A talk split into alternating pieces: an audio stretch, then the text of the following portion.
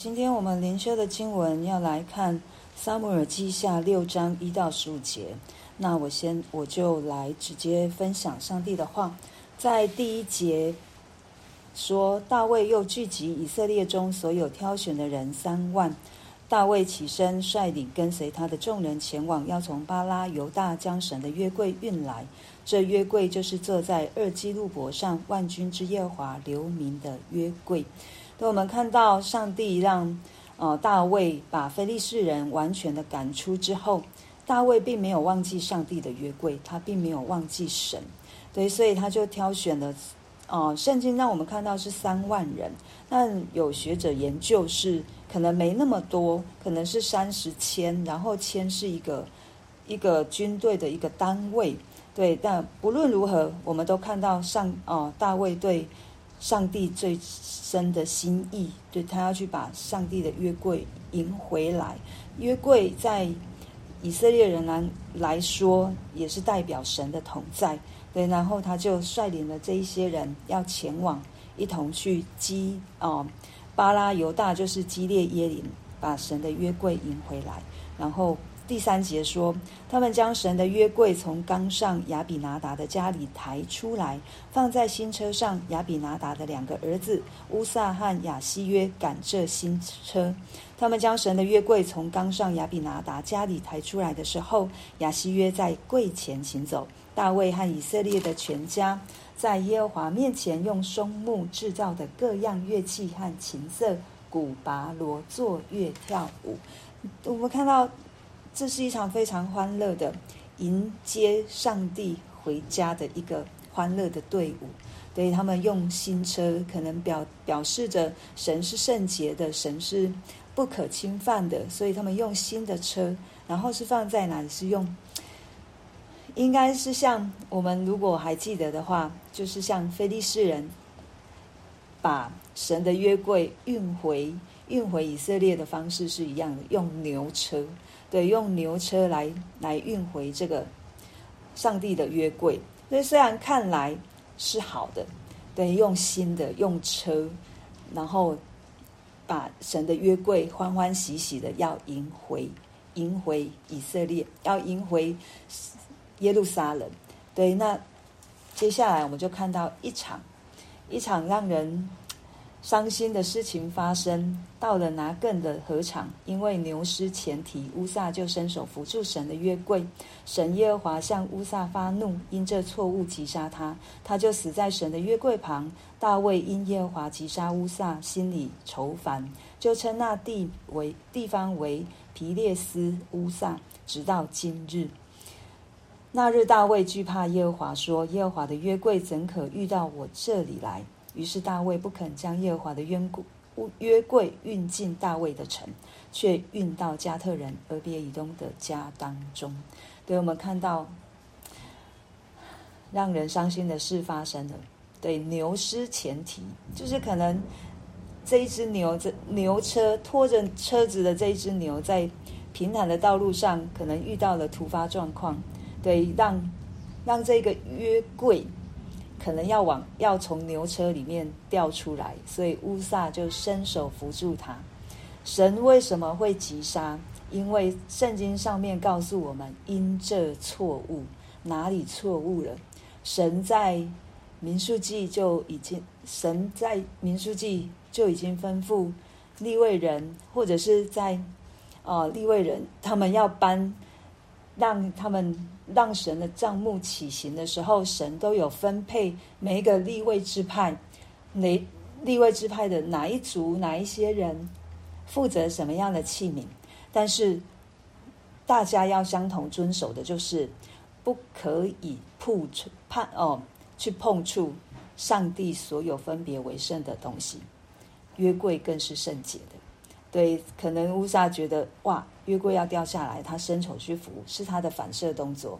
对，那为什么会有这个反射动作呢？因为一开始就错了，不应该用牛车，因为上帝要立位人怎么抬约是要用抬的，是人去抬的，而且是有杠的。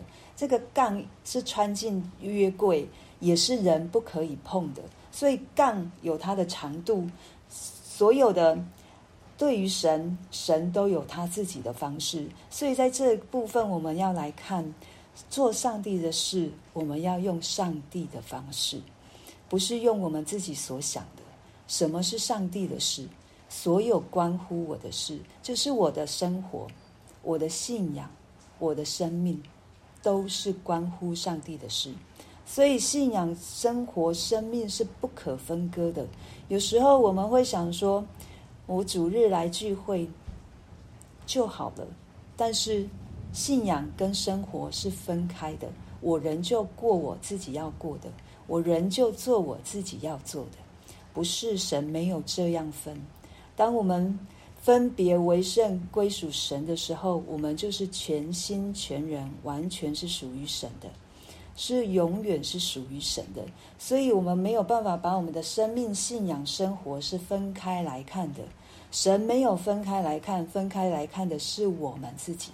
就好像今天在把约柜要送回耶路撒冷的事上，大卫以为这样行可以。可能他听说了非利士人如何把约柜送到基利，送到以色列人的手中，对，所以他就这样做，或者是立位人忘记了，没有告诉大卫该如何做。不管如何，对，都不是神的心意。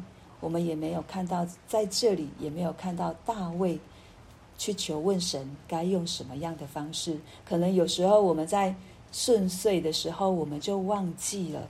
忘记警醒的心，忘记神所喜悦的事，是做我们觉得神会喜悦的事。我们觉得，求神帮助我们，不要从我们的觉得放在上帝的身上，而是让我们真的是神，你要怎么做？神，你认为该怎么做为开始？对，透过今天的这样的一个。一个事件，神再一次来提醒我们，我们要常常来寻求上帝的心意，即便我们觉得可能我们已经做了很久是这样的状况，我们仍旧要求告神，因为神在神他有他的心意，可能每一个阶段神要做事的方式不一样，但是神所已经定规的，已经明明白白告诉我们不可做的。我们就不要去做，所以在这里，让我们看到大卫心里愁烦，其实是生气。对，有我们不知道他在生谁的气，可能生上帝的气。我这么风风光光的要把你迎回耶路撒冷，你居然让我发生这样的事情，也有可能是生自己的气。我怎么没有？我怎么没有来询问神？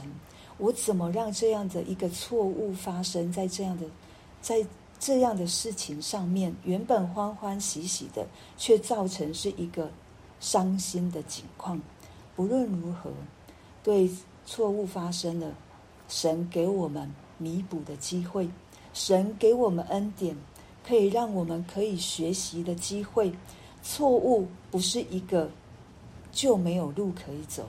错误仍旧是上帝为我们开了一条路，让我们学习如何敬畏，让我们学习如何用上帝的方式来做事，让我们学习如何常常来到神的面前求告神的名，让我们学习如何把我们自己完全交在上帝的手中，让我们学习不再是我的想，而是用上帝的想法成为我的想法。